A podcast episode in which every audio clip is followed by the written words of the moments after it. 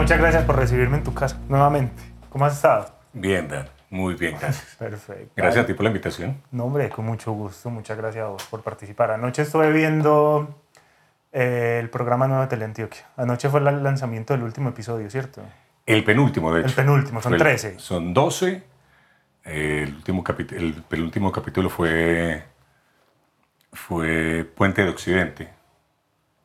Y el último capítulo, que va a ser el próximo domingo, va a ser eh, Peñol.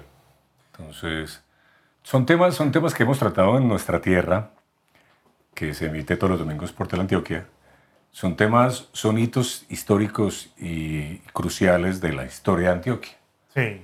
que básicamente la gente sabe que están ahí, pero nunca hubo un, un detrás, nunca hubo unos pormenores de cómo salió, cómo surgió, qué necesidad hubo, quiénes intervinieron, qué gesta hubo para que, para que surgieran. Entonces, son capítulos muy interesantes, bueno, y que, y que al final nos, nos mereció un premio India Catalina, la mejor serie documental del año 2022. Entonces fue, fue, fue meritorio porque fue, fue un trabajo muy, muy arduo, un trabajo de equipo eh, muy interesante, un equipo grandioso de, una productora que se llama MP4. Y yo tuve la, fortuna de, de ser invitado. Yo había trabajado con Teleantioquia como narrador de varios programas. Entonces, en este proyecto en particular tenía que ser presentador, que no es, no era, no es como muy fuerte, y a la vez narrador. Entonces, había que darle un, un cierto matiz a la voz para que la gente no, no se cansara de escuchar al presentador inmediatamente escuchar la voz del narrador.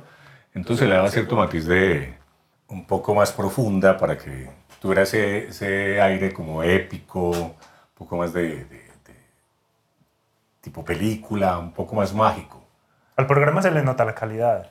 Hay puestas en escena, estás vos como narrador y presentador, los documentos, tenés como una oficina donde sacar las Ahí, cosas. la- la- la- nuestra tierra tiene una- un, un cuento muy bonito, y yo lo llamo que es, el, es, una, es una historia muy bien contada, porque fueron casi, que la gente no ve, Dani, eh, fueron 170, más o- ciento- en promedio 170 actores que intervinieron, eh, 70 locaciones, que tampoco la gente no los nota inmediatamente.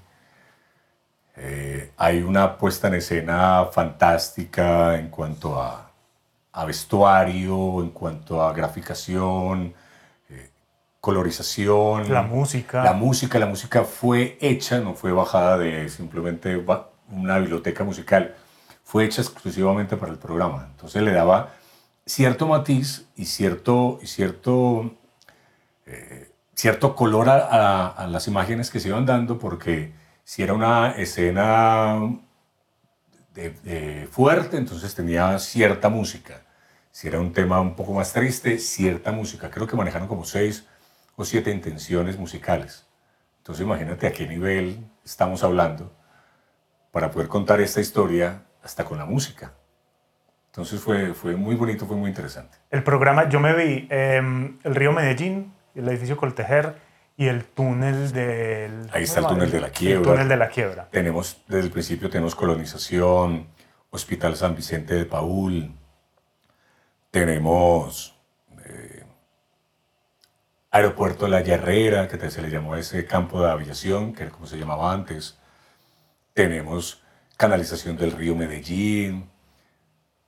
Como te digo, son hitos que la gente reconoce inmediatamente Porque, es que no cree que, uno siempre- que eso siempre ha estado ahí. Exactamente. Sí, sea, uno pasa todos los días y uno dice, pues el edificio Coltejer. ese es el pensamiento promedio de la gente. No, pues eso ha estado ahí. Es más, yo creo que tú conoces el, el, el, el punto básico del, del edificio Coltejer, Sí. de lo que quedaba ahí antes, que era el, Teatro Junín. el Teatro Junín, que era, Ujú. que era, algo, era, era algo mágico en la ciudad, que era algo icónico en la ciudad. Entonces, el simple hecho de pensar, vamos a quitar el Teatro Junín para poner algo, entonces eso, eso fue en esa época, tuvo un, un boom muy grande y tuvo un rechazo muy grande.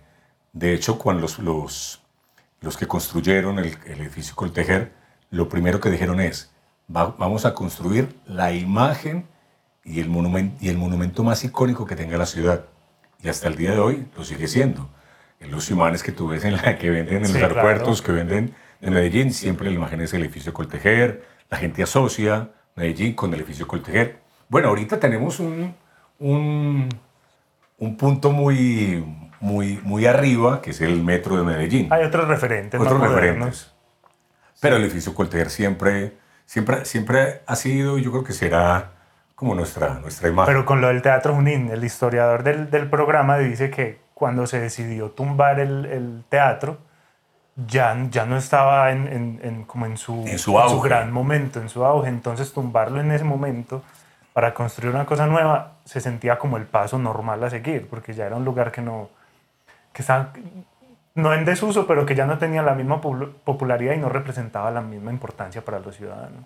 Exacto, sí, sí. Entonces, si vos ves las cosas, ah, bueno, en el del río Medellín, decía que se habían construido al lado del río los caminos reales y hablaban de 1715, mil, al- ¿cierto? Uno, es- uno, esas fechas le suenan muy lejanas, pero si tenés en cuenta que la, la edad promedio de la gente son 80, 90 años, eso es aproximadamente la vida de tres personas nomás. Sí. Entonces, a un- una- alguien que hoy en día tenga entre 80 y 90 años, le tocó ver una versión del mundo completamente diferente a la que tenemos hoy, que nosotros los de esta generación no nos podemos alcanzar a imaginar. No sé si has visto en YouTube, hay un señor, o hay un canal, eh, donde un señor monta videos de Medellín en los 80s. Sí. Y él se monta como en el carro y va recorriendo la ciudad. Es completamente irreconocible. De hay hecho, cosas que ya no existen. Hace poco, hace poco vi un video, creo que hace poco vi un video de la calle 10, que era, eh, era de doble vía, subiendo y bajando. Mm, Pues yo dije, no, y tú, y tú vas el cambio, el cambio generacional de la ciudad, hay cosas que hace 10 años tú veías, que ya lo cambiaron, y tú dices, ya no me acuerdo cómo era. Que era una calle, que lo ampliaron, hicieron, que tumbaron, y tumbaron edificios, y, y, y un montón de cosas eh, arquitectónicas que le hacen, que tú ya no reconoces. Hay gente que yo no, yo no podría concebir que la 10 tuviera, fuera de subida y de bajada, y que no tuviera tantos edificios como era antes, ni que, el- Cierto, ni que la montaña estuviera viera tan, tan verde. tan despoblada, tan verde, exactamente. Sí, yo creo que ese es, el cambio generacional, el cambio que tenemos que, que- que tener o que vivir para, lo- para el mundo de ahora. Y ahí es donde uno se da cuenta que los cambios y la tecnología avanzan a un paso que, un- que si uno no está al día, hermano, se queda atrás. Ah, sí. Pero yo creo que también es eso lo que estamos, lo que, lo que tiene, esa es la propuesta de Teleantioquia, que ya que estamos hablando del programa, la propuesta que tiene Teleantioquia, que rescata todo eso, rescata lo, ya estamos viviendo en la modernidad y rescata todo eso que se vivió y trata de ponerlo en una escena, en imágenes y videos, para que nosotros los antioqueños, que somos como tan, como tan arraigados, que nos gusta como el, como, como tanto el pueblo, nos gusta la, la historia, lo plasmen en televisión y podamos como recordar lo que se vivió en esa época y trayéndola a la época actual. Esta experiencia de haber participado en el programa, me imagino que te tocó leer mucho, investigar algunas cosas.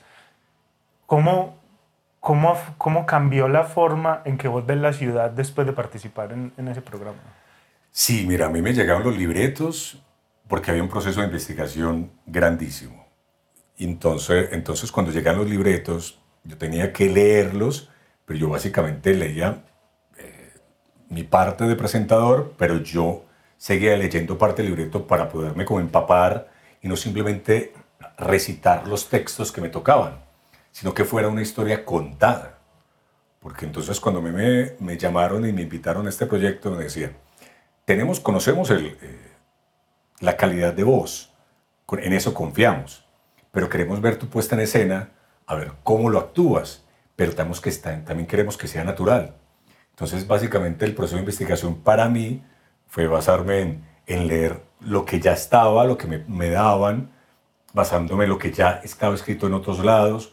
De hecho, el programa se llama Memo- eh, Nuestra Tierra, Memorias Pendientes, porque ya todo está, sino que simplemente, pero hay versiones de la historia que nos, que nos están negando. Entonces, habían versiones de la historia y yo tenía que como que tener un punto medio en qué te lo que tenía que decir. Como, Entonces- perdóname, como que cosas del- de la cultura popular no son reales. Es de las cosas que, o, o todo, o todo lo que nos cuentan sí en realidad pasó como, como, como pasó? Bueno, eh, hay un cuento que, que, en realidad es muy cómico, que yo me lo creí hasta que yo no lo leí. De, lo, yo creo que lo vieron este domingo, fue lo que decían de José María Villa. José María Villa, que fue el ingeniero que construyó el puente de Occidente, muchos dicen, y hoy todavía lo dicen, que él escribía porque él tomaba mucho, tomaba mucho licor.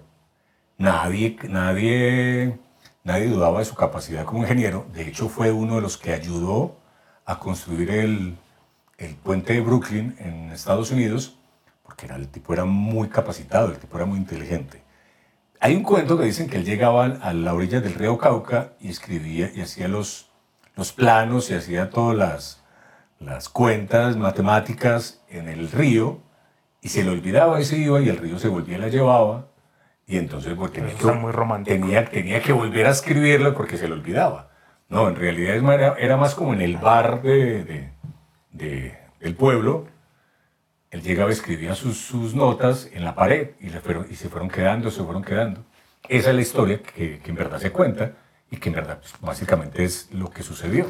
Pero entonces sí, el cuento del que escribía en el, que escribía en el, en el, en el, río. en el río y que las olas se lo llevaban y entonces se le olvidaba porque vivía en No, bueno, esa historia un poco más... Un poco para romantizar. Sí, exactamente, sí, sí.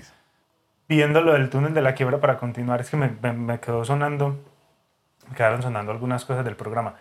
En realidad ese proyecto se demoró mucho tiempo. Porque ahora, ahora en la actualidad estamos viviendo una situación similar con la, con, con la guerra en Europa en su momento del, del, proyecto del túnel de la quiebra también se vivía una guerra en Europa. Entonces el proyecto se demoró porque los materiales demoraban mucho en llegar al país. Inclusive una vez aprobado el proyecto y pasada la guerra en Europa, dice pues el historiador del programa, el proyecto se demoraba porque primero había que producir el material para reconstruir Europa y luego empezar a importar los materiales para Colombia. El proyecto se formuló a finales de 1700, 1870 y se terminó en 1920. El túnel, duró, el, túnel de la quiebra duró 30 años en construirse. Es mucho tiempo. Y fueron 3.700 metros aproximadamente. Entonces la, gente dirá en este momento, eso es poquito. Pues claro, porque estamos acostumbrados ya a túneles modernos de casi 10 kilómetros. Pero en esa época, hace, estamos hablando hace, hace, más, de hace más de 100 años, era, era una proeza impresionante y fue a punta de dinamita. Y la, y la, y, y, la exactitud y las piedras que salían después de la dinamita fueron los con las que forraron el túnel. O sea, era un proceso, tan, una proeza tan grande para la época que la gente como que no piensa que ahorita es, un, es algo tan sencillo, pero era romper una montaña, literalmente romper una montaña, porque era la salida que tenía Antioquia hacia el río Magdalena por Puerto del Río.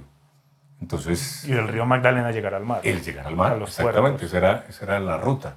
Entonces fue muy bonito toda esa historia que contamos en nuestra tierra, porque es, es recordar, es remembrar toda esa historia bonita que, que los libros nos salen, que simplemente en los libros nos cuentan una historia muy, muy militar, una historia muy, muy poética, pero en cambio la historia que es básicamente con datos, fechas, es una exactitud muy, muy, muy rigurosa. Muy rigurosa, la estamos contando nosotros en nuestra tierra. Y lastimosamente, pues Dani, ya, ya falta un, un capítulo para terminar la temporada. Esperamos que haya una segunda temporada. Yo también espero que haya segunda temporada. Yo espero estar en la segunda temporada. No es, no, no es, no es no es una obligación, yo espero estar en la, segunda temporada, espero que a la gente le haya gustado la, toda la, primera temporada. Los temas quedan muchos pendientes, no sé qué el director y los investigadores y producción que tendrán para una segunda temporada, pero espero que haya una. Espero que haya una y, espero les siga gustando la que, la que vimos y la que la gente, la gente todavía puede encontrar. Hay un micrositio eh, del programa que se llama Nuestra Tierra.teleantioquia.co. Ahí pueden encontrar los capítulos que, de toda la temporada. Okay. ¿Cómo llegaste a la televisión? A la televisión. Yo creo que, yo creo que hay, hay un génesis que, que hay que empezar, que es básicamente cómo llegué yo a trabajar con la voz. Porque es trabajar con la voz, no simplemente yo salí de la nada, no, tienes cómo trabajarla. Ay, mira, tienes una bonita voz y yo entré a una cabina de radio, entré a una televisión y, y empecemos a grabar. No, hay una historia frente a esto, mm, sí, algo, algo básica o algo medio extraña, que es cuando yo estaba niño, que a uno le cambia la voz, en la pubertad le cambia la voz, Sí. que le da ese gallito, que el gallito que es para, como para explicar el gallito, es, es muy referenciado al gallo Claudio. El gallo Claudio, ay, ¿qué habla? Como así. A los jóvenes, Cuando uno se está haciendo grande. uno está en grande, tiene, tiene esos picos de, de, de voz, esos agudos en la voz. Yo no lo tuve. En realidad, a mí, yo me levanté, tuve un par de días que tuve una disfonía y llegó un momento que, que cuando me volvió la voz, tenía la voz muy gruesa. Tenía alrededor de 12 años yo. Y fue, pues, imagínate, un chico de 12 años, gordito, Con voz de con señor voz de 50. señor. Claro, entonces la gente dice, va, ¿y cómo, ¿y cómo tengo voz bonita? ¿Y cómo quisiera tener una voz bonita? Todos tenemos la misma voz que vamos a tener, a tener toda la vida. Nos cambia por los asuntos de edad, pero nos cambia es como ese color que tenemos. Pero la voz es la que vas a tener. Es como la nariz que tú tienes te puede crecer, pero la misma, es la misma nariz que vas a tener. ¿Me entiendes? Entonces, cuando me cambió la voz, yo nunca, nunca, pues nunca había tenido como la, nunca había experimentado hacer algo básicamente a Pero hablar. vení, cuando vo- vos, sufriste una disfonía y cuando te volvió la voz, Me volvió gruesa. te volvió gruesa y nunca preguntaste, pues nunca fuiste donde el médico, te pareció normal. No, mira, y claro, la gente te seguía reconociendo. estamos Llamaban a- a la casa y decían, ¿con quién hablo? estamos hablando que eran los, era 1980, no, sí, estamos finalizando los 80. Entonces como que todo era, parecía muy natural. Quién sabe, este muchacho le cambió la voz como distinto a, lo- a los otros. Y le decían a tu mamá, ese es tu hijo. sí. Todavía. Y, y y- fue paralelo a que yo empecé a crecer desmesuradamente. Hoy mido 1,92, imagínate. Entonces ya la voz ya va muy acorde con la altura. En esa época como que yo sí, fue, sí- siempre fui muy, muy amante, muy asiduo a escuchar música romántica. Lo que hoy llaman la plancha. Entonces, básicamente trabajaba con, jugaba con la casetera de mi casa, con radio que tenía en la casa, en mi habitación, jugaba con el cassette, quitaba, ponía la música, hablaba yo, me grababa como un locutor, como un DJ presentando una canción. Dañé por ahí tres grabadoras. Pero sentí como que yo me escuchaba, y claro, la voz, la voz que tú escuchas es muy distinta a la, gente, a la voz que, que le percibe la, Sí. la, la demás gente. Que normalmente a uno no le gusta. Nunca le o gusta la voz, No, no le se siente, se escucha raro. oírse. Exactamente. Ujú. Pues se siente como un desconocido. Cae claro, porque la, la, la cabeza del cráneo te hace un eco distinto a como te escucha la gente. Entonces yo empecé, yo dije, me gusta, me gusta esto, me gusta el juego de la voz, y no, ¿será que tengo madera? Entonces empecé con ese, con ese juego, pero nunca lo vi como algo profe- profesional. Empe- terminando el colegio, ya todos los profesores, entonces, Felipe, hay que, hay que leer esto en voz alta, Felipe, hay que leer esto. En la iglesia, eh, cuando teníamos la misa, hay que leer el salmo, entonces yo era siempre el que leía todo, pero no tenía una voz educada. Primero porque hablaba súper rápido. Segundo, gagueaba mucho. Me quedaba mucho, una mucho- duda. tenía una, mucho ¿Esa capacidad vocal que tenías iba de la mano con la capacidad lectora que tenías o de reproducir textos? ¿O eso fue otra cosa, otra habilidad que te tocó Fue desarrollar? otra, tocó desarrollarla, exactamente. Porque una necesidad va llevando a la otra. Entonces la gente me decía, no, pero entonces lee mucho más. Entonces yo trataba de leer, pero entonces yo, yo sentía como que la gente no me escuchaba, entonces trataba de hablar más rápido. Entonces sentía como que, bueno, Además que te tocaba presentarlo ante un público. asuma, exactamente, era, era, Una un, cosa leer para era, un, era un punto adicional que, que, es, que, la, que en la voz se sentía la, la inseguridad. Porque a- hablar en público, entonces la voz se quebraba, la voz se iba poniendo un poco más suave, trataba de hablar más rápido para acabar más rápido, porque sentía como esa presión de estar al pie de, de mucha gente.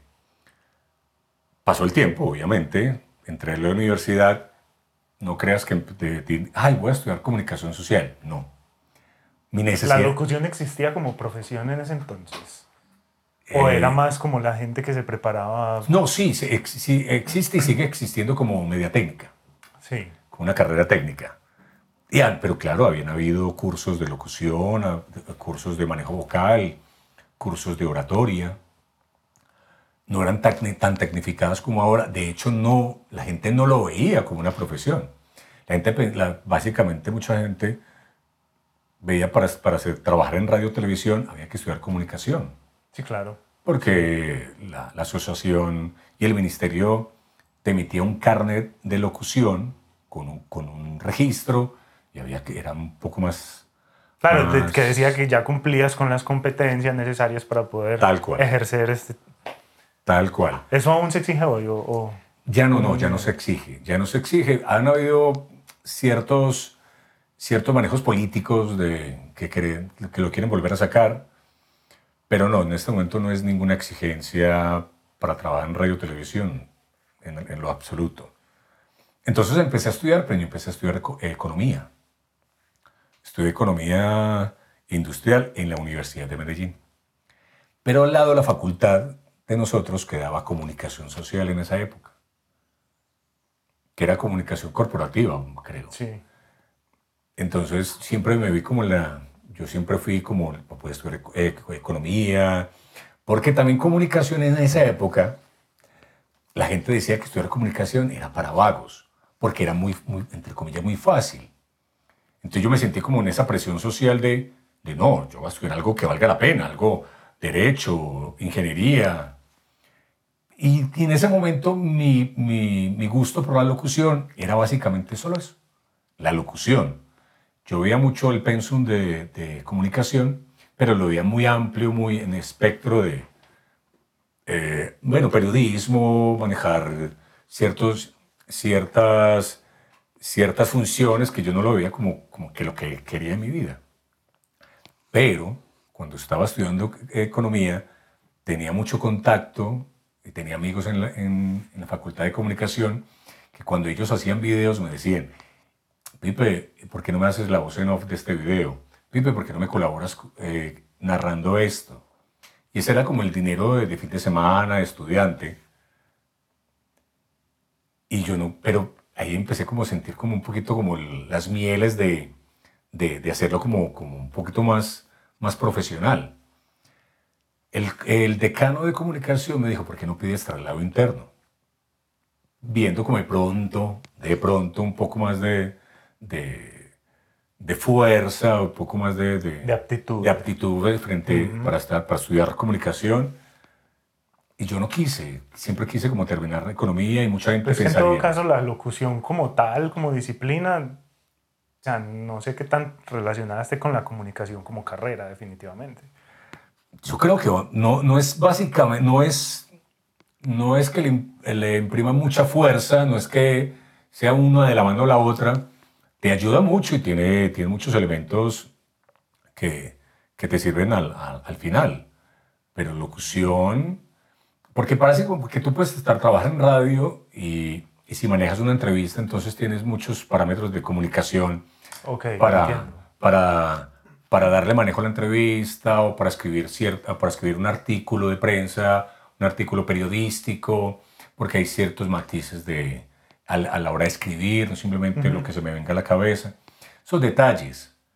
Entonces, em, hasta la hora de investigar, hasta la hora de investigar un- un- Sí, que tener una, Una noticia. estructura que te la da la carrera. Exactamente.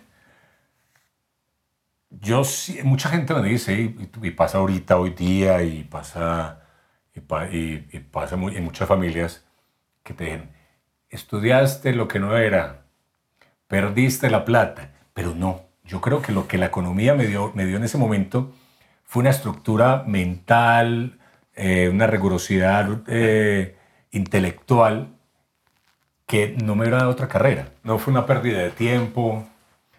Entonces, yo estoy muy orgulloso de haber estudiado eh, comunicación, ¿viste?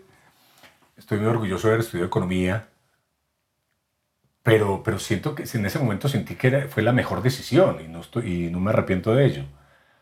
Pero sí pasó algo muy curioso después de haber terminado la carrera.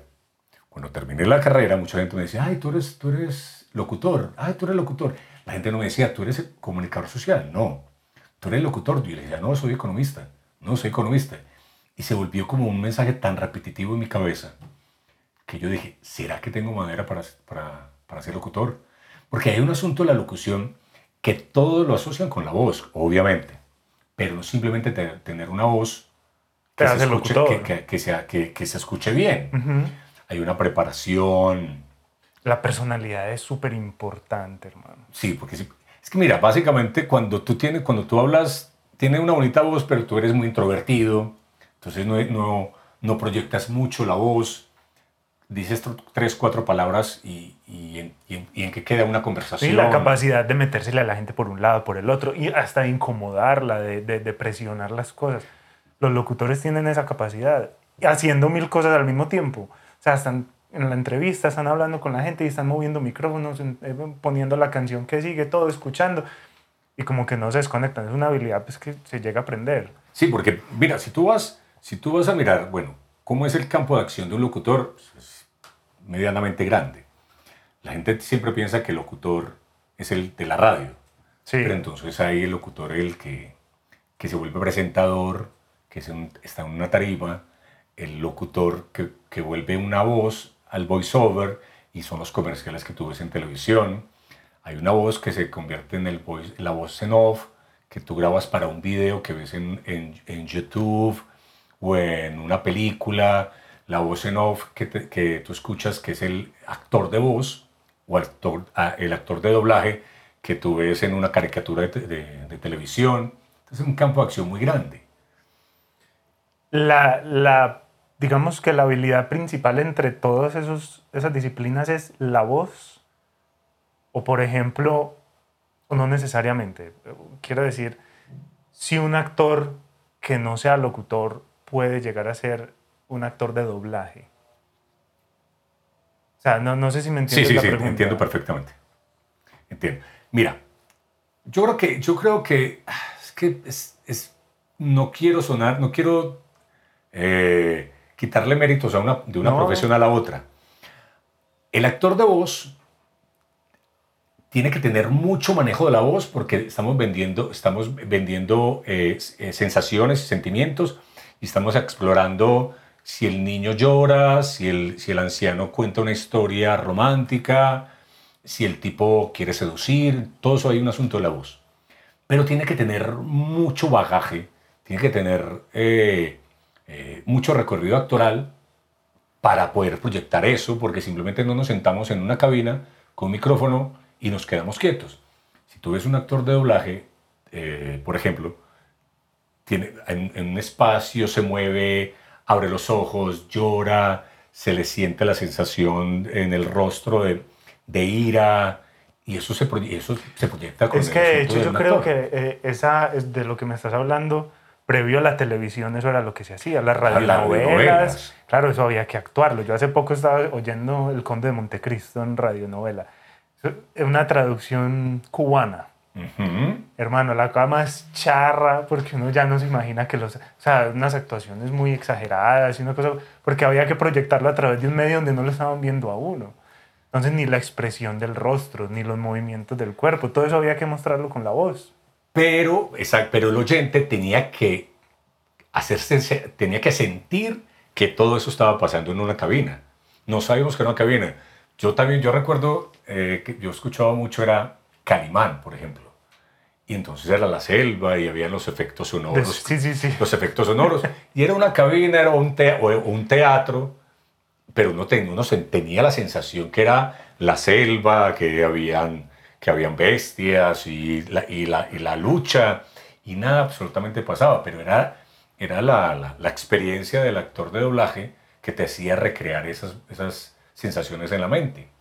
Entonces yo creo que sí va muy de la mano, va mucho, pero, pero la, voz, la voz igual tiene que, se, tiene que, se tiene que preparar, no todos tenemos que decir, ah, yo simplemente hablé y me salió la voz entonces eh, me salió bonita y puedo hacer de todo. No, hay un asunto de preparación muy riguroso, un asunto de preparación que va por toda la vida. O sea, hay una, tú lo puedes estudiar, pero la voz es como los, los, los músculos de los atletas. Si no entrenas diario, si no calientas, pues la voz con el tiempo se va deteriorando, se va gastando, no te va saliendo con la misma fuerza que, que tú lo haces para grabar. Eh, no entrenas y entonces no, no, no, vas expresando la misma sensación, sino que se vuelve, se volviendo una voz muy parca. La idea es expresar sentimientos, eh, llevar, a la, llevar a, al, al, oyente a, a, consumir tal producto, a, a sentir ese viaje que te están vendiendo, a meter el, a meter el dinero, a invertir en el banco que te Claro, que tu voz hace parte de la construcción de esa marca, de la Exactamente. de la marca. Eso, eso es básicamente, eso es, eso es lo que queremos nosotros eh, con la voz proyectar. Y eso es lo que la marca confía en nosotros para hacer sentir todas esas sensaciones al que nos escucha. A través de la radio, a través de la televisión. Entonces es, no es tan fácil como la gente lo cree. Es fácil ya después de que tú estás ahí, después de que trabajas tanto tiempo, yo ya llevo 18, 19 años en esta profesión, eh, me, los, me la gozo. ¿Cuál ha sido el reto más teso que has tenido en toda tu carrera? Yo creo que cada tiempo trae su, su, Pero un proyecto, su problema. Un proyecto que te lo propusieron y dijiste, puta, ¿cómo voy a hacer? Mira, yo, hay, yo, yo tenía, yo tenía, yo alrededor de unos 30 años, que ya tengo la, tenía la misma voz que tengo ahora. Yo no soy capaz de hacer voces de niños. Eso lo tengo clarísimo, no me da, me sale como un niño con un demonio por dentro.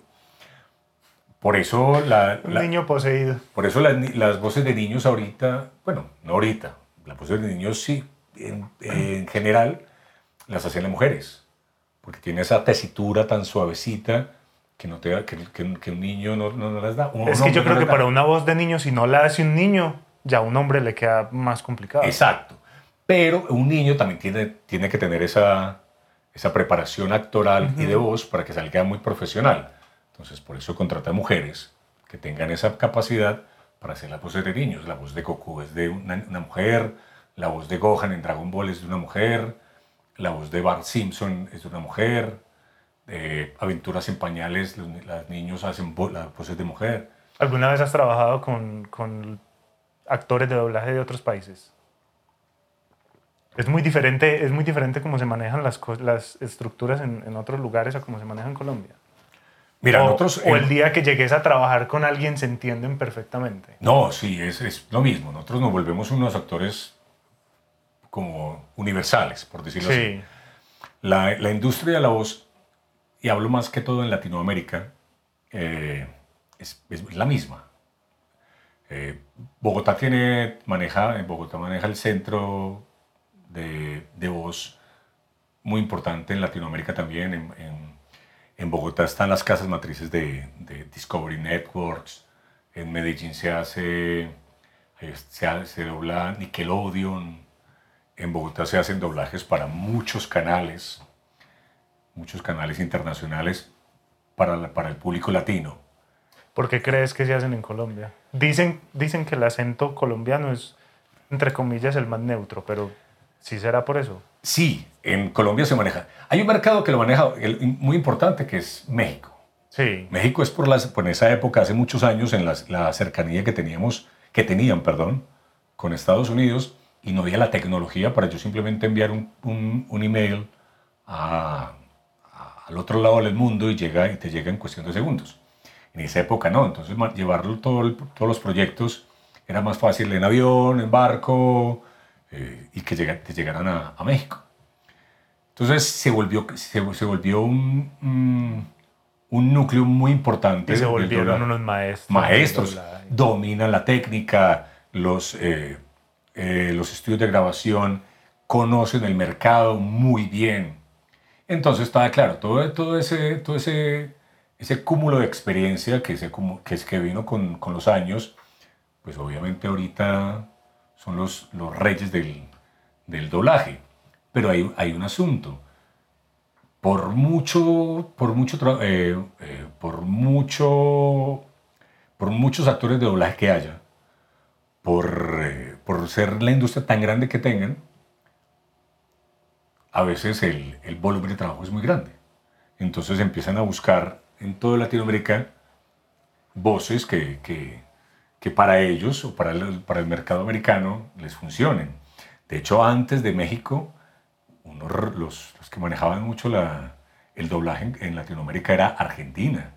Si, tú, si vemos si vemos las caricaturas... Con ese tienen un acento muy fuerte. Sí, pero tiene una, tiene una, una voz muy romántica. Si, tú, si vemos, por ejemplo, Pinocho, creo que en 1940, o vemos Cenicienta de esa época, Eran argentinos. Eran argentinos.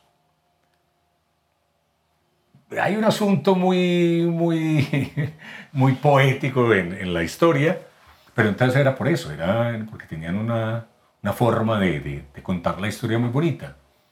Pero México se volvió, pero entonces ya buscábamos, o buscaba la industria, algo más neutro. Y ya retomando lo de tu comentario, tu duda, Colombia tiene un, acento, neutro, pero dicen que el acento neutro no existe. De una u otra manera tenemos algo de acento. Pero en promedio, si el acento neutro es que no tenga esos picos tan altos de, en la voz. Colombia somos uno de los países que tenemos acento neutro. México dice... ¿Todas las regiones de Colombia o hay un, unos lugares específicos? No, donde... Bogotá, Bogotá tiene un acento neutro, pero yo creo, yo creo no, eh, es, es, porque eh, Bogotá, a pesar de, de, de, de, ese, de ese acento, ese dejo que tiene el, el bogotano, se le dice acento neutro porque no corta las palabras, habla muy bien. Entonces todo lo que hablan, todo lo que hablan se le entiende perfectamente. No es que lo que nos pasa en Antioquia, que cortamos mucho las palabras y tenemos, tenemos un... Y tendemos a juntar unas con otras. Entonces decimos, no decimos entonces, sino que la gente dice entoes, no decimos Coca-Cola, sino dan una Coca-Cola.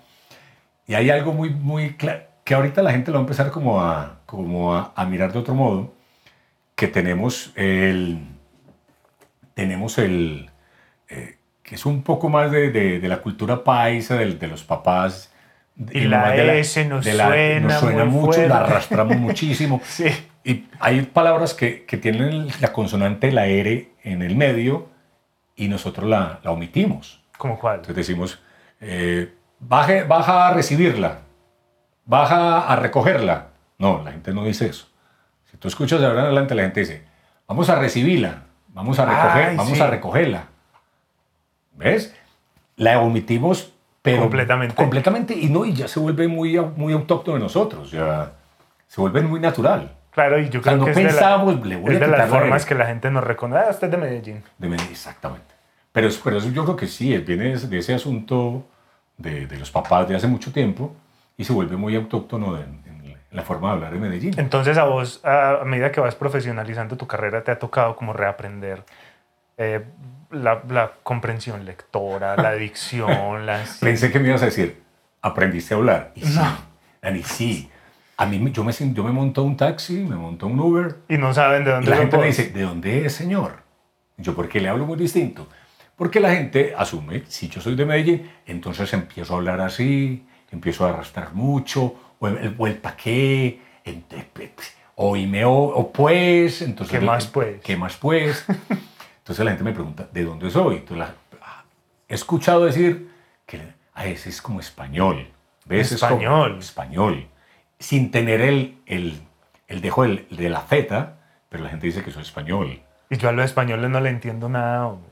Yo voy viendo series de televisión españolas y yo tengo que poner subtítulos muchas veces porque yo no le entiendo. Así, no, o sea, sí, ¿qué, los- qué será lo que oye la gente en tu voz que, que tal vez entiende que, que sos español? Simplemente porque ah, em, para ellos el, el, el, el idioma en, en Latinoamérica es muy marcado. Si tú ves un argentino, pues se, se siente Claro. inmediatamente que es un argentino. Si tú ves el mexicano, pues se entiende muy bien que es mexicano. Eh, y así súmale eh, República Dominicana, súmale venezolano. También cuando no sienten de dónde es, pero que te habla español, te dice tiene que ser español. Y yo creo un poco que ayuda el, el tono tan grave de la voz. Entonces yo creo que ayuda un poco a que, que la gente asuma que soy español de España. Pero sí, eh, la- el asunto de la voz fue una, una, un vuelco muy grande que, que tuve que dar para, primero para, para poder sentir que tengo un, un, un- como un lugar en la locución, sentir que, que puedo hacer lo que hago, sentir que la gente, las marcas, confíen en, en que puedo, en que puedo proyectar lo que ellos quieren.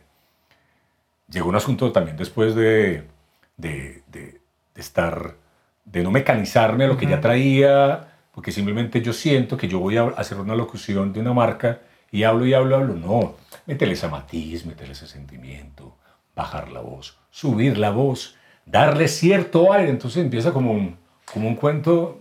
El otro día, y ahorita me estabas hablando de la música de planche, de la música romántica, que desde su concepción el género musical tiende a ser bastante grave.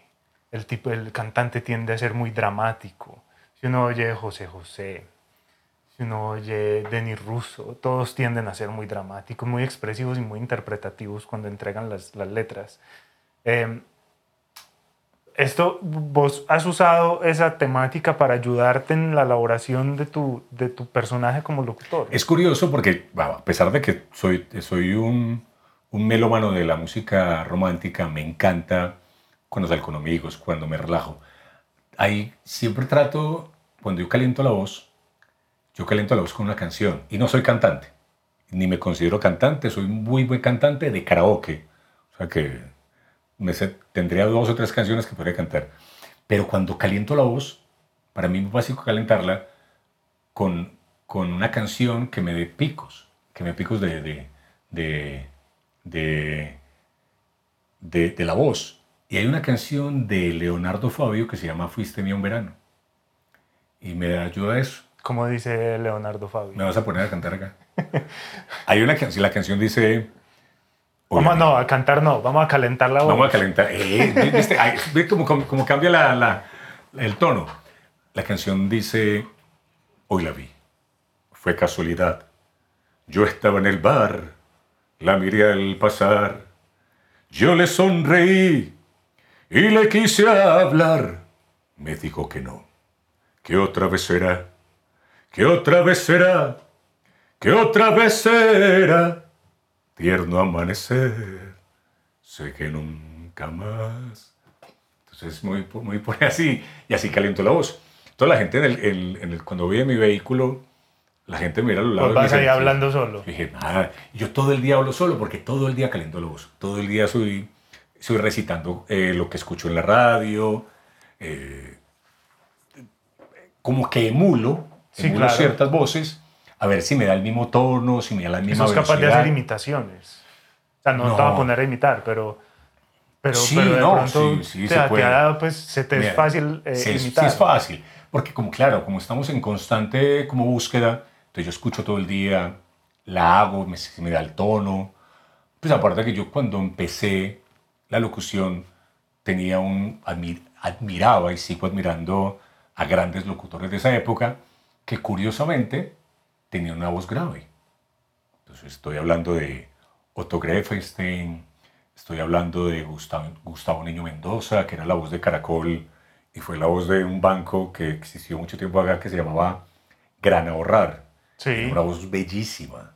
Otto Grefenstein, que era, a pesar de, de su, digo a pesar porque sin ser despectivo, pero era un señor ya de edad cuando, cuando, cuando se volvió famoso.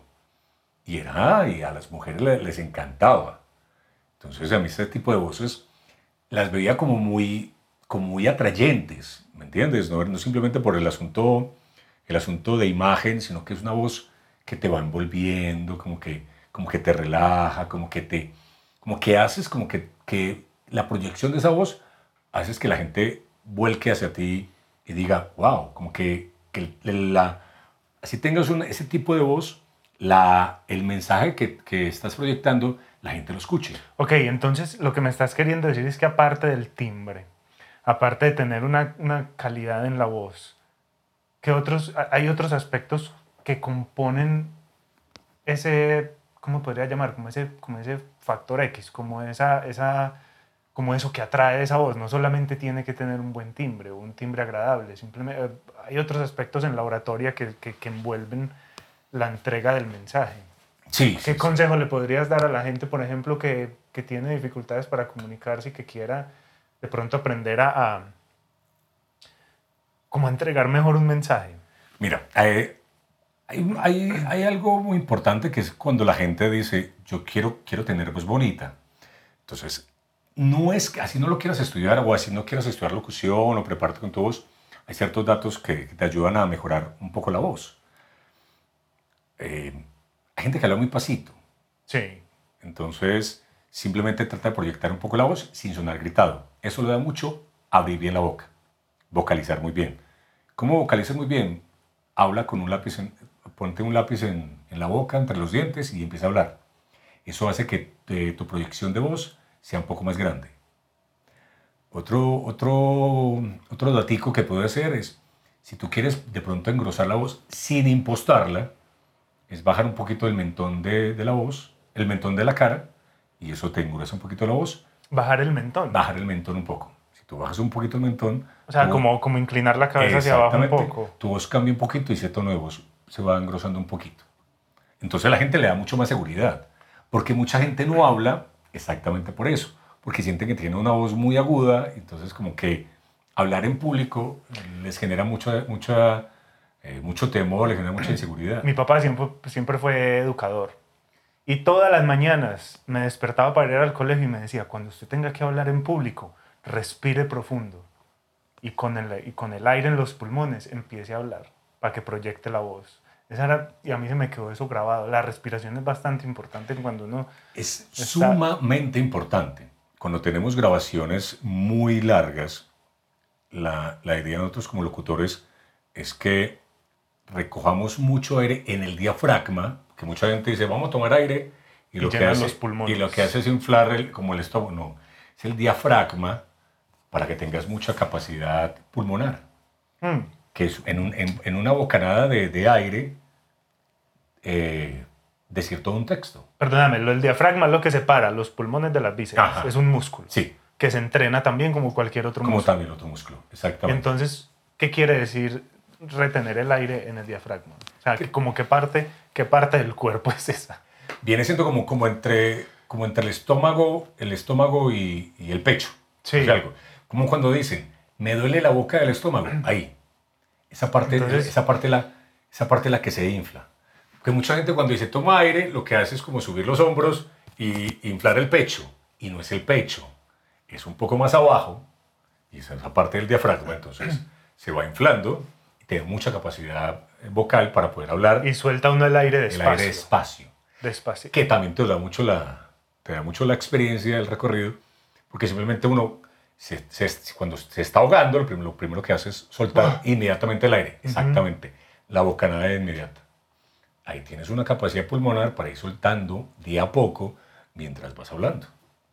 Porque si no, entonces simplemente tienes que volver a repetir, o es cuando tú escuchas a alguien terminar de hablar con poco aire En las últimas, las últimas eh, Sí, sí, palabras, la las última últimas palabra, palabras ya se le, ya va- se le va el se le volumen, va el se le volumen. va todo. Volvamos eh, a cuando terminaste la universidad. ¿Cuál fue tu primer trabajo? Bueno, terminé. Porque espérate, vos, em- vos te graduaste de economista, Sí. ¿cierto? ¿Tuviste algún trabajo de economista? ¿O Sí. inmediatamente No. te, te- la, Sentí- gente- la cosa te empujó a la locución? Sentí la necesidad de, de, de valorar lo que, lo que, toda la carrera que había estudiado. Yo dije, no, vamos a estudiar, vamos a trabajar en algo. Entonces eh, conseguí trabajo en el, en el INDER eh, como auditor interno. Entonces era un trabajo de oficina, un trabajo de corbata, un trabajo de 8-12, 2 a 6. Ahí fue donde yo sentí como, como, ese, como esa sensación de, de, de que no me llenaba cumplir un horario, no tanto cumplir el horario, era como encasillarme en, en un puesto que, que, que no me dejaba expresarme mucho más. Llenar informes, un computador y cumplir el horario y, ese- y ese era Y allí, y allí en este trabajo también, si había algún evento donde se requiriera una voz, también te llamaban. Me lo propusieron y yo, y yo sentí como que no, porque no quería eh, que, que las dos cosas se, se, Ujú. se juntaran. Sí me lo propusieron, claro, y era Linder porque eran muchas presentaciones, eran eh, deportivas, entonces yo dije, pero yo dije no, no, nunca lo quise. Después estuve en la Cámara de Comercio y ahí fue donde yo sentí... Pues que tanta que- insistencia de todo el mundo, eso le debe empezar a uno a mover como la- el mecanismo Pero sabes, que es por y- otro lado. Y, sabes, Dani, en qué momento yo sentí como el crash de, ok, vamos a probar. Fue un día, una, tuve una reunión, estamos un grupo de amigos en, que- en, como en, en un asado, que llaman. Y en esa reunión, sin yo conocerlo, estaba Checho Cano. sí. Checho Cano fue eh, director de la X en ese momento. Y coincidimos y él estaba con un grupo de amigos, yo con otro grupo de amigos, y se me acercó y me dijo, ¿por qué no haces una prueba de locución? Cuando yo sentí que alguien que no fuera del, me- que fuera del medio, no como antes que me decían, ay, tú eres locutor, pero era alguien en común. Cuando alguien del medio ya te dice eso, ahí como que tú sientes como que, ok, puede haber algo de cierto, puedo, puedo tener madera para, para trabajar con la voz. Y te sentís, y en ese momento te sentiste cómodo imaginándote como un locutor, como un actor Sí, de voz, Claro, o era como, como, hey, se- todo el mundo me dice, ¿será que lo hago? ¿Será que no? No, ¿O te sentías sent- muy sentí, cómodo? sentí como una epifanía en ese Sí. momento, como que pasar muchos años de, ¡guau! Sí, todo lo que me decían, todo lo que yo hice, todo lo que todo- empecé a mirar a futuro. ¿Será que yo hago esto y me vería en este lado y, se, y la gente me escuchará y la gente le gustará lo que hago? Entonces hice la prueba en la X, eh, me presenté, la gente le gustó, empecé a hacer los pinitos en, en radio, entonces empecé a hacer mucho lo que llaman eh, la producción, que entonces yo era hacía los, los intros de las, los cabezotes de los programas, que era la X 103.9, el DJ Checho Cano. Entonces la gente lo que se llama los pisadores en, en radio, que presentando los locutores, empezó a gustar. Eh, después de hacer a radio en vivo, empecé a pasar de una emisora a otra, pero sentí que todo fue muy rápido y sentí que también en ese proceso de haber estado en radio, sentí que no me llenó. Sentí como que quería mucho más. Y sentí que también la radio me encasillaba en ese momento. Porque igual tú, tú en radio tienes que cumplir horarios y, y respeto, y respeto muchísimo el, Y en ciertas ocasiones son unos horarios Sí, brutales. claro. Y respeto muchísimo la labor del locutor. Y para mí es un, es un proceso que, que hay que hacer cuando trabajamos Una en escuela. voz. Una escuela uf, importantísimo. Y tengo amigos locutores de radio que quiero mucho, que admiro muchísimo. Pero sentí como que yo dije, bueno, eh, ¿será que el asunto de la voz para mí eh, se quedó ahí? ¿Hay, qué más, ¿Hay algo más para explorar? Y fue donde yo empecé a conocer el, el mundo del voiceover. El mundo del voiceover, que yo nunca sabía, pensé que era alguien un poco más... ¿Qué es el voiceover? El voiceover son, son las voces, si traducimos, es la voz que se, que se pone a, a- a un- a una pieza audiovisual.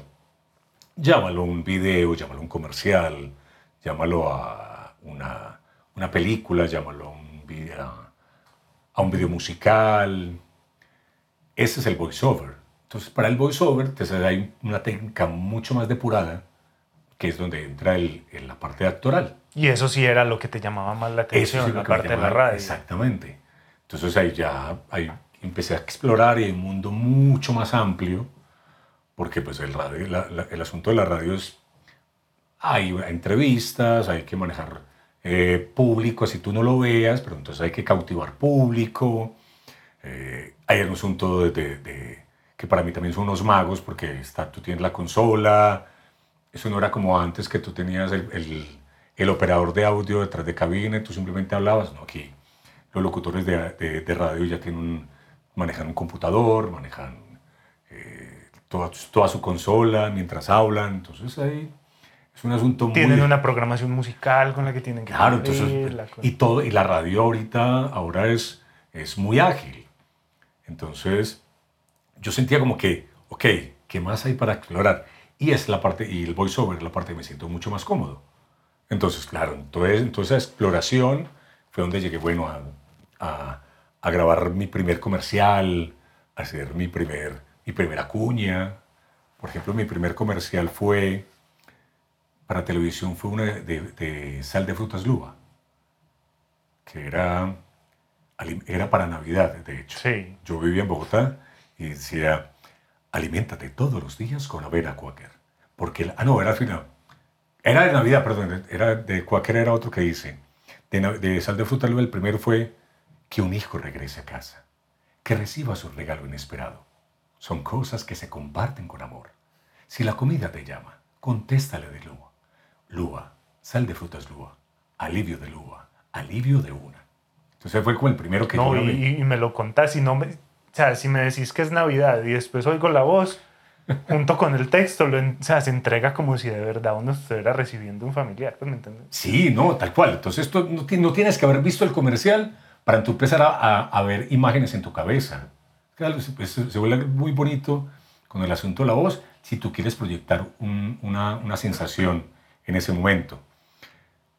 Lo primero que hice yo, y la primera cuña que hice yo, que fue lo primero, primero, primero que hice profesionalmente, era para un supermercado, creo que se llamaba El Paisa, y, era, y, y entonces yo trataba de hablar paisa sin poder serlo para que no me sonara na, tan antinatural. Para que todavía parecieras un profesional de la locución.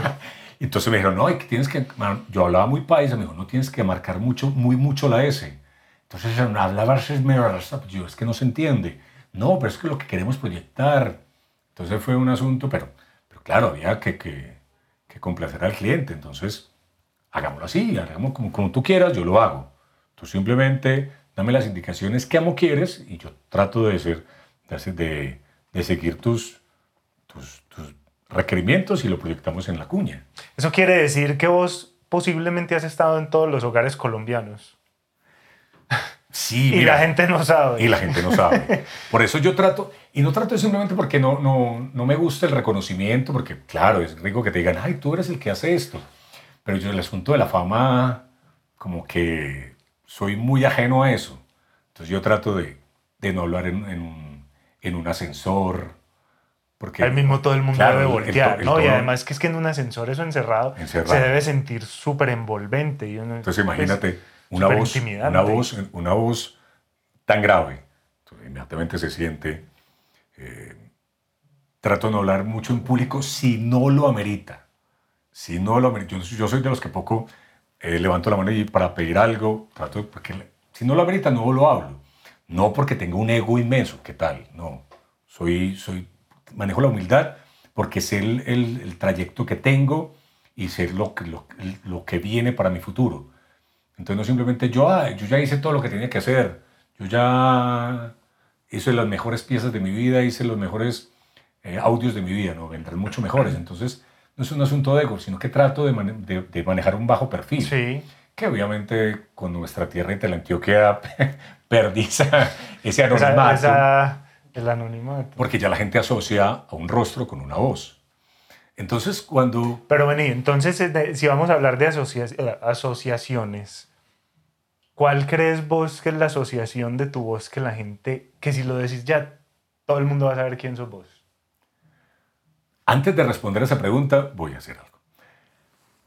Yo he actuado en televisión, no he hecho el papel protagónico, ojalá. Pero yo cuento y dije, ah, yo actúo en televisión. Me dijo, no, pero ¿por qué no haces la que, la, la, la que me gusta? No, pero también hice doblajes para, para Discovery Channel y Nat Geo. No, pero hazme el Haz lo tuyo. Hazme, haz lo tuyo. Siempre es eso. Entonces volvemos a lo mismo. Hay un comercial que hice hace aproximadamente 12 años que, que se ha vuelto muy famoso, se ha vuelto muy, muy, muy tradicional en Colombia. Como, en es, como muy tradicional como el que alguien hizo hace muchos años que era un comercial de, de Dolorán, que lo hizo un locutor que se llamaba Américo en una radio en Bogotá, creo que se llama Radio Monserrat, que la marca, han pasado más de 30 años y la gente no lo cambia, el comercial no lo cambia, la gente, eh, la gente todavía... Se vuelven tan icónicos que es imposible quitarle eso a la gente. Alguna vez eh, oía yo un guitarrista, te interrumpo pues aquí la, la, la, historia, pero la retomamos, y él decía, yo he hecho canciones que llega un momento en el que yo ya no las reconozco, no son mías, son de la gente. Entonces hay algunos comerciales que te debe pasar lo mismo. Si, un, si una voz tuya lleva haciendo lo mismo 12 años y todavía no ha cambiado, es porque ya no es tuya, ya no es de la marca, sino que ya es de la gente. Entonces cuando se la cambian, la gente ya no reconoce la marca. Es increíble. Porque esa es, la, el fuerte y eso es, yo creo que el, es el, el punto básico de la, de la publicidad. Que la gente asocie una voz sin ver la marca, sin ver el logo, sin ver el video, la gente asocie o, la, o, el, o el diseño sonoro, la música. Hay una marca, por ejemplo, de, de transporte de mercancías, se llama Tan, tan, tan, tan, tan. ¡Pum! La gente ya sabe qué es. Claro. Es como, eh, adiós Dolores. Y todo el mundo sabe no dicen el, no, no se han, todavía no han dicho el nombre de la marca y la gente ya sabe de qué están hablando.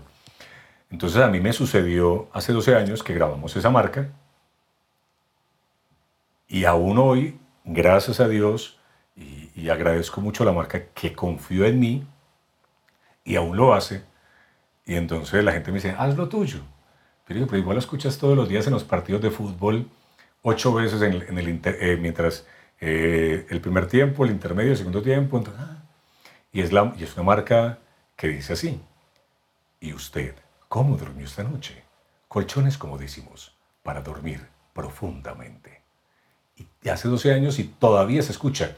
Y la gente me dice, ¿por qué no la han cambiado? O sea, pueden meterle al final una fecha, pueden meterle al final una promoción, poner al final algo pero la marca, o sea, el eslogan sonoro que tiene la marca, permanece desde la primera vez que yo lo grabo. No lo he vuelto a grabar y ahí sigue sonando. ¿Qué sentiste la primera vez que lo viste en un partido de fútbol? ¿Qué es que te oíste en un partido de fútbol? No, es, una, es muy gratificante. Muy gratificante porque siento como que uno no dimensiona, pero uno siente como que ya convoca a la familia. Que le estás llegando a muchas personas. Convoca uno a la familia para que lo vea, pero es que ¿cuántos televisores hay en Colombia en ese momento conectados y más un partido de fútbol que es tan masivo y, que la gente escuche ese comercial. Claro, yo he hecho comerciales para, para bancos, para Colombia, para Sura, he hecho para Argos, para, pues, bueno, yo creo que, yo creo que hacemos un promedio, he hecho más o menos eh, entre comerciales, cuñas, videos, casi en 18, 19 años, 2000 en muchas marcas, tanto Colombia, Latinoamérica, para Estados Unidos. Por ejemplo, la primera vez que yo hice un comercial para Estados Unidos, siendo latino, lo grabé para, en español, pues para mí yo dije, wow, siento que todo lo que yo he hecho en todo este tiempo fue un, fue un punto, un plus que me llevó no a conquistar el mercado americano, no, pero sentí como que que Pero profesionalmente. Para esa barrera, claro. fue, me, me, llenó bastante. Eh, le tomé la foto al contrato porque así de, de, de, estrictos son ellos que para hacer la voz, para darle tus derechos, para hacer tus derechos un año para sacar el, el, la pieza publicitaria, te firman contrato y el asunto muy legal. Entonces sentía como que, wow, esto es un pináculo de, de, de una carrera que, que sigue creciendo y quiero que siga creciendo pero fue, fue, un punto muy bonito de mi carrera. Entonces, son, son detalles que, que te siguen llenando mucho, que la gente escucha. Yo todavía veo el comercial, créeme, veo el comercial y tengo esa sonrisita de, qué rico, la gente, la, la gente sigue escuchando. Yo estoy con, estoy con mi esposa y todavía ella lo ve y me dice, y me mira. Y lo ¿Es eso voz? ¿Es Sí, tal cual. es, es, es muy curioso y es muy bonito escucharlo. Hay otra marca que también ha confiado mucho en mí, ya hace unos 11 años también, que, es, que lo manejamos también en Bogotá, y es uno de los sitios turísticos más importantes de Colombia. Así la gente no, no, no lo entienda y dice, no, pues queremos que sea la, Torre Eiffel, queremos eh, la Estatua de la Libertad, que es el Cerro Monserrate. El Cerro Monserrate, el nivel de turistas que, que llegan y lo visitan es impresionante. Primero, pues porque es capital así queramos no verlo, ah, es que Antioquia es muy bonito, pero el Cerro Monserrate por ser capital y la, cantidad de gente que, que, llega a la ciudad, pues obviamente buscan sitios turísticos y el Cerro Monserrate, cuando tú subes por el funicular o el teleférico, la voz que lo recibe es la mía. Entonces, cuando tú subes... ¿Y ha sido así por cuánto tiempo? 12 años. ¿va? 12 años. Y no la han cambiado. Yo digo, bueno, si la quieren cambiar, por lo menos cambiar el texto que rico que me llame, pero no, el texto sigue, porque igual los, eh, el mensaje es, es, muy, es O sea, es, es, es muy atemporal. O sea, eh, los metros de altura no van a cambiar. La, el, la iglesia no la van a cambiar. Entonces, siempre los datos que se dan pueden, pueden pasar por siendo los mismos.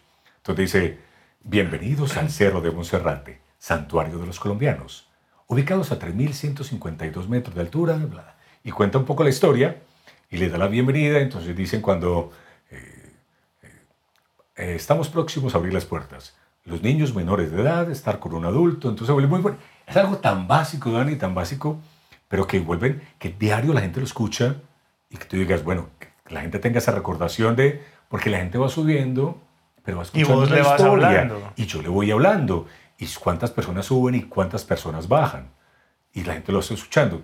Pero te voy a contar algo muy curioso. Yo, la vez que fui al Cerro Monserrate, ese día estaba dañado el, el audio. Y yo quería escuchar para decir, ese soy yo. Y entonces le empezaste a hablar a la gente de la cabina. Bienvenidos al Y entonces yo le dije al conductor, el que hace, pues le dije yo internamente, le dije, el que hace algo soy yo. Me dijo, ah, no, tenemos, porque estamos haciendo mantenimiento. Y yo dije, ¿por qué a mí? O sea, ¿por qué no me tocó a mí en ese momento? Entonces, es un, es un detallito que me tengo que, que desquitar con Bogotá la próxima vez que vaya. Pero entonces así han pasado con muchas marcas. Yo fui la voz de del Centro Comercial San Diego por siete años. Y Centro Comercial San Diego tiene una recordación también muy importante en, Colombia porque fue el primer centro comercial del país. La gente tiene también un, imaginario que es el, el, primer centro comercial de Antioquia, obviamente, pero fue el del país. El segundo fue el centro comercial Unicentro de Bogotá.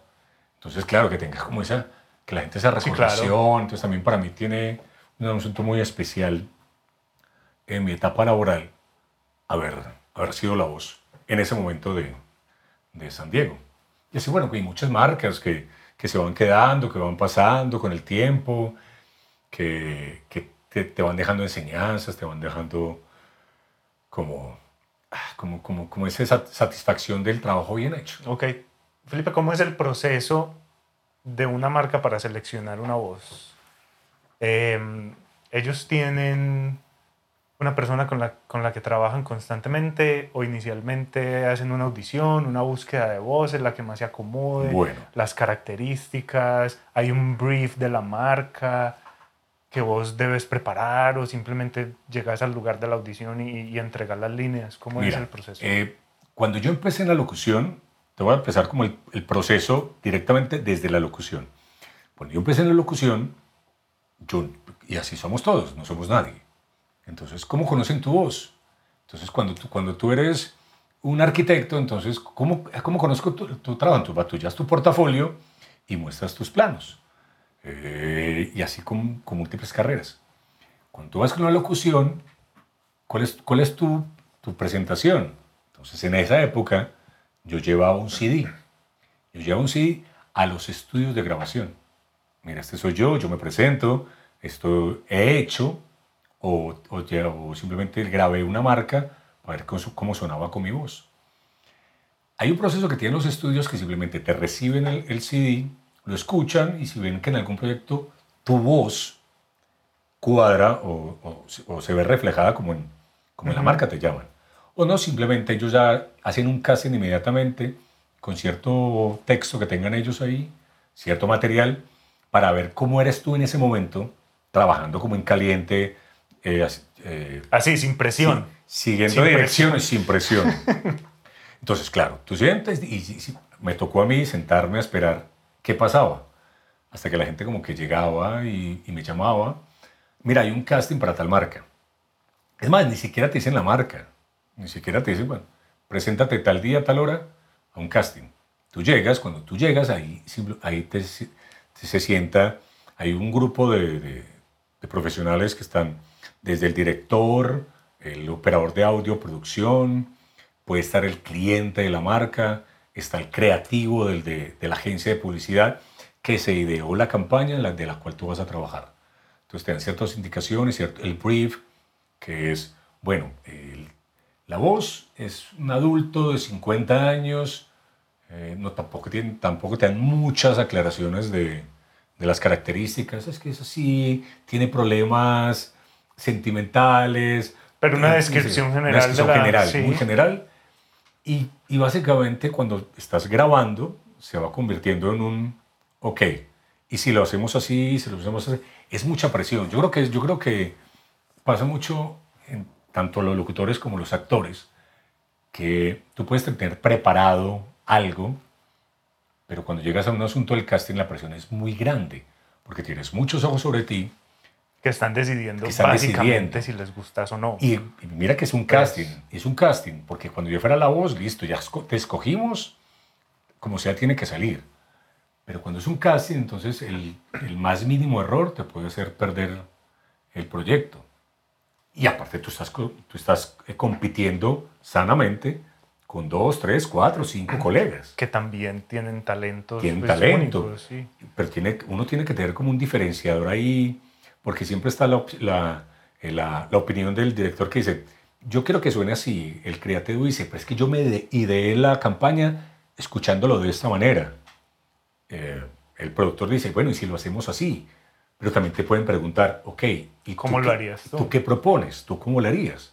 Y tú tienes que tener esa facilidad de, ok, lo quiero hacer distinto a, los cuatro, a las cuatro ideas que me, que me presentaron inicialmente. Y, y queda, y muchas veces queda. ¿Entiendes? Entonces es un cúmulo de, de- de ideas en ese momento que te van surgiendo. Y claro, y si tú haces, y, y hay un detalle, que cuando en ese momento del casting, no te dicen, quedaste, ok, no, no nos llaman, nosotros te llamamos, tú llegas a casa y se vuelve, que eso me lo dio la experiencia también, afortunadamente, porque si no, me hubiera enloquecido. Yo llegaba a casa y, y al otro día llamaba al estudio, ¿qué dijeron? ¿Cómo quedó? ¿Sí lo hice bien? No, sí, Felipe, no, quedó muy bien, después te aviso. Al otro día volví y llamaba, ¿qué hubo? ¿Qué dijeron? Pues que en últimas eso ya no termina siendo un tema de, de- de tus capacidades, sino de las necesidades. Y eso es lo que, lo, lo que la gente cuando empieza en este trabajo es difícil entenderlo. Porque siente dice, yo no sirvo para Claro, esto, uno debe sentir un rechazo.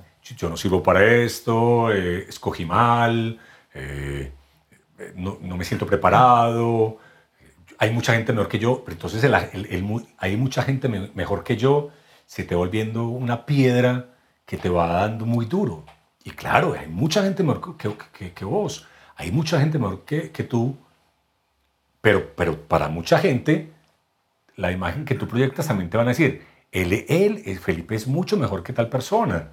¿Me entiendes? Es mucho lo que tú tengas por dentro y, y que te da como esa- ese carácter y ese empoderamiento de, ok, hay mucha gente que, este- que está mejor preparada, hay mucha gente que tiene más experiencia, pero yo también soy preparado, también tengo la experiencia, también sé lo que hago, también he hecho cosas muy buenas.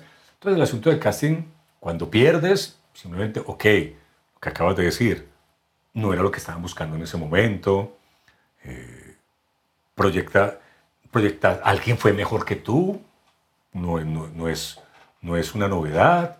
Entonces simplemente como, como ese asunto, como el casting es, es, un, eh, es una etapa muy, muy compleja, pero... A que vos te toca, a vos eh, por tu profesión te tocan las audiciones pues en el casting, pero yo creo que en la vida en general uno se mantiene como en esa línea del medio donde uno por dentro lleva el orden, de- pues y el orden representa las capacidades, el estudio, el talento, que el talento pues se trabaja también. Pero uno siempre va caminando como entre el orden y el caos. Y el caos es eso todo que se origina al- alrededor de las, de, de las disciplinas. Uno lleva el orden por dentro para enfrentarse al caos y yo creo que eso es lo que lo hace uno evolucionar, hermano. Cuando uno quiere mantener, pues y esto nos estamos como desviando un poco del tema pues eh, principal de, de la conversación, es que cuando vos querés mantener todo lo que está por fuera de vos bajo control, es donde uno empieza, mm, donde las aguas empiezan como a apaciguar y uno se empieza a acomodar. Yo creo que es mejor andar como en ese filo del, del, del, del caos, pero sabiendo que lo que uno trae a la mesa es muy válido. Entonces manejar la- la- la- el rechazo desde tu punto tiene que ser una herramienta indispensable si uno no se quiere volver Sí, loco. claro, porque simplemente porque, porque cuando tú estás, eh, porque esto es como, el- el- ¿cuál es el mercado la oferta y la demanda? O sea, tú no trabajas en una oficina de 8 a 12, 2 a 6, simplemente haciendo una labor por la cual te contratan, entonces un día puedes hacer poco, hacer menos, pero igual siempre tienes que ir a trabajar. Acá no, acá es un proceso, eh, y más en el caso mío, el, proceso del freelance, que manejar el, el asunto, de, entre comillas, de lo que llamamos rechazo. El rechazo es no, Es queda- no quedaste. no, queda, no quedé en un casting.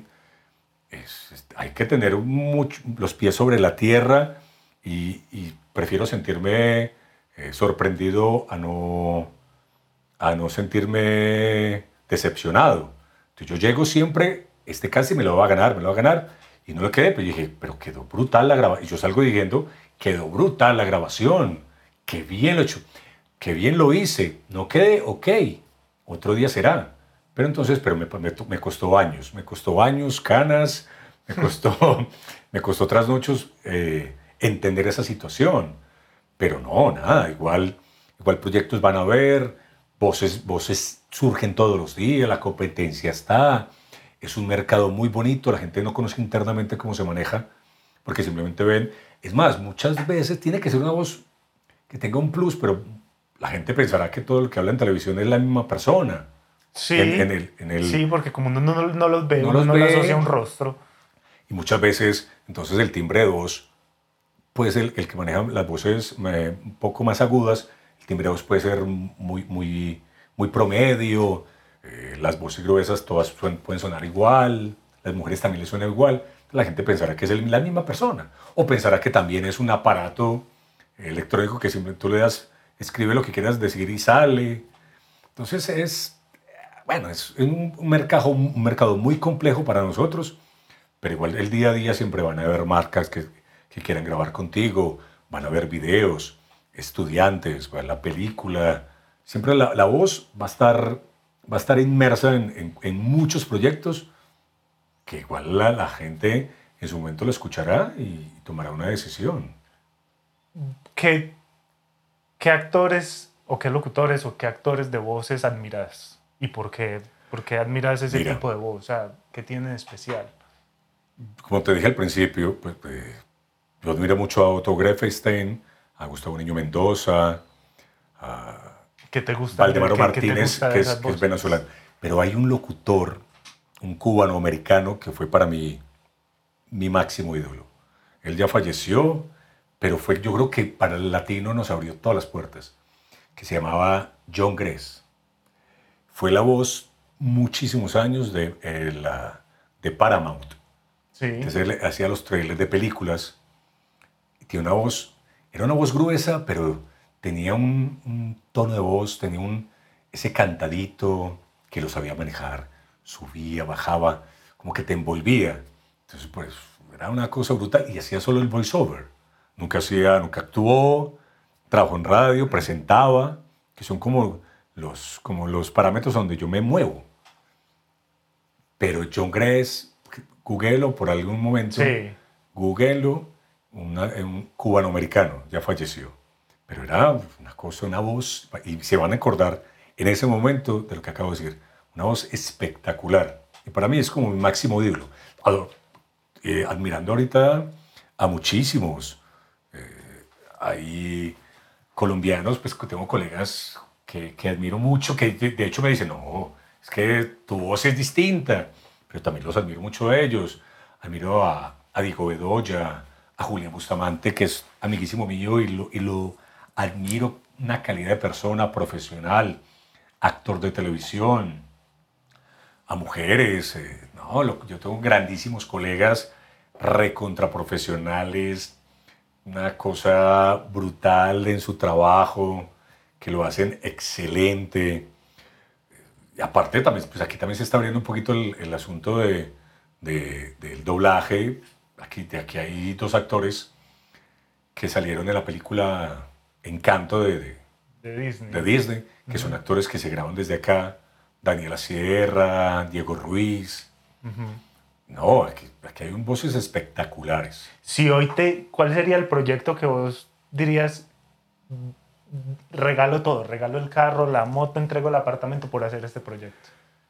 Yo quiero... Superhéroes. A mí, bueno, no, no, a mí el, el del- el asunto del doblaje, aparte que me llama mucho la atención el doblaje de caricaturas, ah, no sé, estoy muy, muy, muy salido del cuento, me gusta mucho la narración, soy muy, muy, muy, muy amante de la narración. Me gusta ponerle, porque tú vas a un comercial y un comercial Ah, bueno, voy, quiero aclarar algo. La gente dirá, porque los- las mamás dicen, espere que se acaben las propagandas y le sirvo el almuerzo. Para las mamás todo es propagandas. Entonces, sin salir Sí. mucho del tema, todos son propaganda. Entonces hay que, hay que tener un... un- un, eh, hay que aclarar ciertas pautas que son comercial, cuña y propaganda. Entonces, para aclarar, comercial es básicamente todo lo que sale en televisión. Que tenga un- una pieza publicitaria que tenga que salga en televisión, que sea de bienes y servicios. Lo mismo pasa para la cuña, pero, pero la cuña es todo lo que sale en radio. Y en ese limbo, Es el mismo producto, El mismo producto, uno para pero- radio y otro para televisión. Se llaman comerciales los de televisión. televisión y cuña los de radio. Pero hay en el limbo algo que se llama propaganda, que puede salir en radio, en televisión y, y- y- e impreso. Bueno, sea una gaceta, sea una revista, periódico. Y eso se le llama propaganda. ¿Cuál es la gran diferencia que se nota ahí? Que la propaganda es cierta manifestación eh, informativa que maneja mucho los sentimientos de sociales, políticos o religiosos. Es la intención Es la que lo hace intención. diferente. Que te doy un ejemplo muy un ejemplo pequeño. Eh, un- una campaña presidencial. Eso es propaganda. Pero no te está vendiendo nada, te está vendiendo una idea. O sea, Que la gente se vote podría decir que el, que el producto que estamos viendo es un comercial, pero la intención es propagandística o, o se le llama propaganda. Propaganda. Sí, Propaganda. listo. Comerciales, bienes y servicios están vendiendo un producto o un, un bien. Ah, perdón, un servicio. La propaganda es, si es política, entonces vota por tal persona. Esa es la política. Es social, eh, ayudemos a reciclar, hay que reciclar por el, bien, el medio ambiente. No te están vendiendo nada, te están vendiendo una idea, una sensación. Una persuasión. Una persuasión, exactamente. Y la manera igual religiosa, pues tam- tampoco hay que ahondar mucho en el tema, que desde, de- de- como de la fe. Eso es básicamente como que la diferencia entre comercial, cuña y propaganda, pero para las mamás como algo anecdótico. Todo- para todo mamá, propaganda. Las propagandas. Entonces cuando ya, espero que este, que este podcast sirva en ese momento para, como para poder diferenciar. Bueno, eh, retomando ahorita el tema, que era eh, El proyecto soñado. el proyecto soñado, yo creo que, bueno, no, porque yo nunca, no es que lo haya hecho todo. He tocado las filas de, de, de los puntos, como que, ah, como que cada vez cada proyecto, como que digo, qué rico. Pero nosotros locutores, y que lo que nos importa muchísimo es que nuestra voz perdure en el tiempo. Pasa mucho con las marcas, cuando se quedan contigo muchos años, entonces te vas volviendo de la marca tú lo acabas de decir y fue tan, tan, tan importante que lo hayas dicho, es que tú ya no eres dueño de la marca. O sea, tú no, tu voz, tu voz ya no, es como si ya no es tuyo. Ya la gente lo asocia como que, ah, ese es Felipe Molina. No. Ah, eso es colchones. Ese es el banco. Ese es el... eh, Los carros, las Los motos, carros. sí, es- La se vuelve esa voz. Un sueño mío sería identificar, por ejemplo, un canal de televisión. Ser la voz de un canal de Ser la voz de- televisión. ¿Por qué pasa eso? O sea, si tú estás por televisión, si escuchan mi voz, dicen, ya va a empezar la novela, porque saben que esa voz pertenece a ese canal. Y claro, y estás en ese mundo de que, porque todo el día grabas, todo el día promocionas el, el, eh, el- el- el- los programas del canal, eh, presentaciones, ahí Y de alguna forma indirecta estarías eh, como marcando los hábitos de muchas personas. Porque los sonidos tienen la capacidad de, de, de decirle a uno qué hora del día es sin saber qué hora es. Digamos que vos estás acostumbrado a levantarte a las 6 de la mañana todos los días y a las 6 y cuarto siempre para el, el bus que recoge al vecino, al, al hijo del vecino, el bus del colegio que lo recoge. Sí, sí. Si vos siempre te levantas a las 6 de la mañana y de pronto oís que el bus frenó, vos dices, puta, son las 6 y cuarto. Porque el sonido tiene esa capacidad de recordarte muchas cosas y de, de marcarte la pauta de muchos de tus hábitos. Entonces, ser la voz de un canal sería muy, de alguna manera indirecta, influyente en la vida de muchas personas. Es decir, llega el momento de la novela, como lo acabas de decir, listo, ya se acabó el trabajo, vamos a comer, nos reunimos, una cosa con la otra, o, o va a empezar el partido de fútbol, vamos a destapar la cerveza.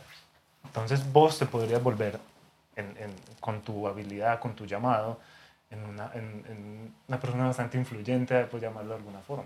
Sí, el, eh, si lo llevamos al- a, a todo el cuento un poco más general, eh, ese sueño de simplemente no, es una, no se convierte, claro, en un asunto económico, un asunto más de, de- de reconocimiento, sino que sí, básicamente tu voz va a empezar a, a manejar, a manejar el, no la vida, va a manejar la rutina de mucha gente. Sí. La gente sabe que la voz tuya es la, la hora del almuerzo cuando se sientan a ver el, el noticiero, las horas de las novelas, el horario triple A, a la hora de dormir.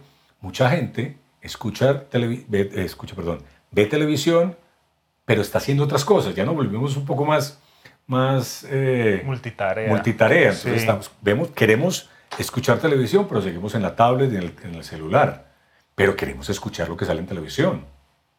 Entonces, eh, hacer ese tipo de, de- de proyectos para mí sería como ese trabajo soñado o ese, o ese por ahora, ese, ese, como ese pináculo de mi carrera que quiero llegar. Entonces, bueno, algún día, algún día les daré esa sorpresa. Volviendo a lo de los superhéroes, ¿cómo qué superhéroe te imaginas? Que Yo si soy- tuvieras que doblar un, un superhéroe, ¿cómo lo dobla? ¿A quién? Yo, yo, yo haría el papel de villano. Yo el papel de villano me queda, me queda como a la, como, como a la, como el anillo al dedo, obvio. Entonces, yo soy un poco muy parco a la hora de, de como de socializar. Soy muy buena gente. Tú me saludas y yo te saludo. Pero trato como de, de- yo soy de muy casero, salgo, salgo poco. Entonces tengo como esa, tengo como esa, esas características de, de introvertido y típico villano, que no sale y si sale, sale por las noches. Y el tono de voz pues te ayuda. Entonces el tipo de tono de voz, un Wolverine, un, un- villano así medio, medio escabroso. No el, no el villano gritón, ese que habla así. No sería como el villano que te va hablando y te, como que te lleva ahí. Sería un poco sarcástico. Hay, hay un doblaje muy bonito, y como que, y aparte que es un villano, el, el- el que hace la voz de eh, Hamill, eh, la voz de Luke Skywalker en Star Wars. Él es la Él es voz, un actor de voces. Él es la voz de, de Joker toda la vida. Sí, sí, sí. El Joker en, en- en inglés. Y, ese, es y de ahí nació la risa. el la risa, pero esa tan chillona, tan característica del Joker. Esa es la voz. Y le impregnó algo. Todo eso, aparte que hay un equipo creativo, pero todo esa- ese, ese tipo, esas características, La creó él. la creó él. Yo me sorprendí mucho porque yo, en mi- ay, yo nunca lo volví a ver ni en cine ni en televisión después de Star Wars. Cuando me enteré que él era el actor de voces de muchísimas películas, me sorprendió mucho porque se especializó en eso. Es un tipo muy talentoso. Y lo que vos decís, Joker. Eh, Felipe, esto fue una conversación brutal.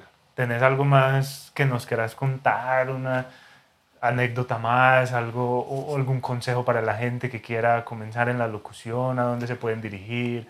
¿Cómo sería el proceso más? Ya que pasaste por toda la experiencia que, Ya que lo viví yo, ya que lo lo- viviste. ya ¿qué que le- yo, ya que trasegué esos, esos caminos de tierra en ese momento.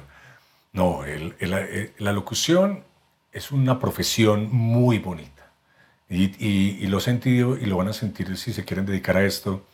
La locución es, un, es, una, es una profesión que, que, que, como el actor de teatro, que sientes el, que sientes el, como el, la aceptación del público inmediatamente. Porque si tú estás hablando en- eh, con alguien, es, la voz la, la gente la reconoce. Porque, porque eh, le, le imprimes mucho de lo tuyo en ese sentimiento que tú estás expresando. Pero hay que, hay que trabajar. Hay que trabajarla, hay que prepararse. Esto no es, esto no es simplemente soplar y sale, y sale, la- y sale el trabajo, soplar y como hacer bombas y inmediatamente te salió un trabajo y, y sos la persona más exitosa del mundo Soplando. soplando. Y, sale, y, y te van a llover los trabajos. No, esto es un, un- un proceso complejo, muy satisfactorio, pero tiene sus, tiene sus ires y venires. Como te digo yo, en el caso mío que soy freelance, ¿me entiendes? No, nunca me he arrepentido de esto. Diría, ay, ¿por qué te saliste de la radio si era tan, tan, tan, estable? Tan estable, pero nada. O sea, es, es simplemente el querer seguir tus sueños, el hacer lo que en verdad amas, lo que en verdad te llena, que es lo que estoy haciendo ahorita. Nada, prepararse muchísimo, no perder el, perder el miedo a, a hablar en público, es importante. Nada, simplemente habla. Si te equivocaste, dale, al otro día no te vas a equivocar. Y si te equivocas, pues con el, con el pasar del tiempo vas a ir progresando. Todos tenemos voces bonitas, créanme, todos tenemos voces bonitas. Entonces, ah, es que yo tengo voz fea y este, esta persona habla mejor que yo. No, se expresa mejor que tú. Tiene una capacidad vocal, una capacidad interpretativa distinta. Pero todos tenemos voces bonitas. Gente, valórate un poquitico y, y verás que, y verás que, que, que, surge. No necesariamente, y no necesariamente que te dediques a la voz. Entonces la persona que, el ingeniero, el arquitecto que, este, que tiene que, que, dar una, un informe a un público, entonces 20 personas, por eso ahorita las academias de, de oratoria están llenos de, de, distintas profesiones. Todo el mundo va a prepararse porque, entonces si yo soy médico y voy a dar una conferencia a 100 personas, también tengo que saber tengo que saber expresarme. Y no necesariamente y no preparan la voz, no que se preparan para hablar en público. Claro, es la cadencia, el, el, vocabulario. Si tienen bonita voz, entre comillas, porque si, mm. si tú preparas la voz, la voz se te va a escuchar mucho mejor. Pero si tiene un tono de voz que, que, por, que por lo general te, te impacta, ok. Es un plus más, pero pero prepárate que igual, que igual en algún momento vas a necesitar poder hablar en público.